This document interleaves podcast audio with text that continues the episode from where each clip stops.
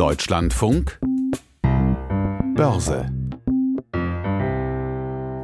Juniper geht jetzt mit in den Börsensaal zu Claudia Werle.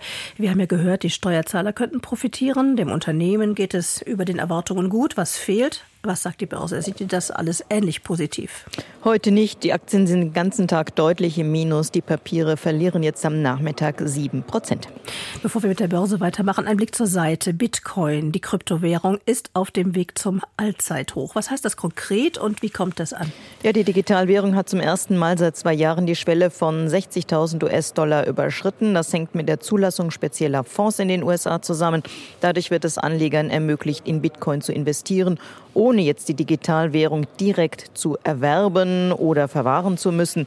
Bei der Kursentwicklung dürfte auch das sogenannte Halving mit eine Rolle spielen. Dabei halbiert sich die Belohnung, die Bitcoin-Miner für die Verifizierung von Kryptotransaktionen erhalten. Letztendlich führt dieser Vorgang zu einem langsam erwachsenen Angebot an Bitcoin.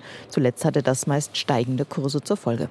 Zurück zur Börse. Wie lief der Aktientag als Ganzes? Der DAX heute mit dem fünften Rekordhoch in Folge. Er ist bis auf 17.600 605 Punkte gestiegen. Der Hype rund um künstliche Intelligenz spielt dabei mit eine Rolle und damit verbunden natürlich die Hoffnung, dass in diesem Bereich es zu einer großen Nachfrage kommen wird und dass in anderen Branchen Prozesse optimiert und mehr Effizienz erreicht, Effizienz erreicht werden kann. Anleger setzen auch auf eine baldige Zinssenkung der Notenbanken, denn dadurch würde dann das Investieren und das Kredite aufnehmen wieder billiger werden. Allerdings ist auch klar, Wann es zu Zinssenkungen kommen wird, dazu gibt es keinen konkreten Termin. Eine Korrektur wird immer wahrscheinlicher, sagen denn auch Händler hier auf dem Parkett. Der DAX aktuell bei 17.598 Punkten. Einzelwerte, die auffällig waren. Mercedes-Aktien hatten einen guten Tag und auch im, im Plus Puma, anders als gestern.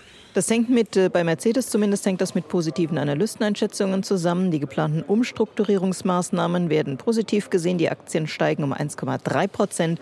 Was Puma betrifft, äh, die Aktien seien aktuell etwas unterbewertet, sagen einige. Puma hatte zwar keinen guten Start ins neue Jahr, aber im kommenden in den kommenden Monaten stehen einige sportliche Großereignisse an, etwa die Olympischen Spiele oder die Fußball-Europameisterschaft im eigenen Land. Und davon können Sportartikelhersteller in der Regel profitieren.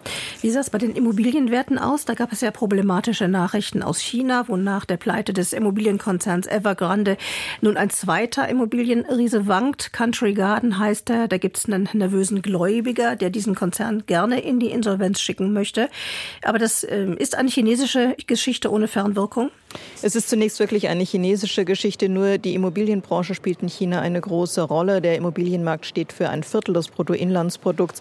Äh, und wenn jetzt viele Menschen Geld in Immobilienprojekte gesteckt haben, wenn diese Projekte nicht fertig werden, wenn das Geld weg ist, dann kann das schon weitere Kreise ziehen, sich beispielsweise auf den Konsum auswirken.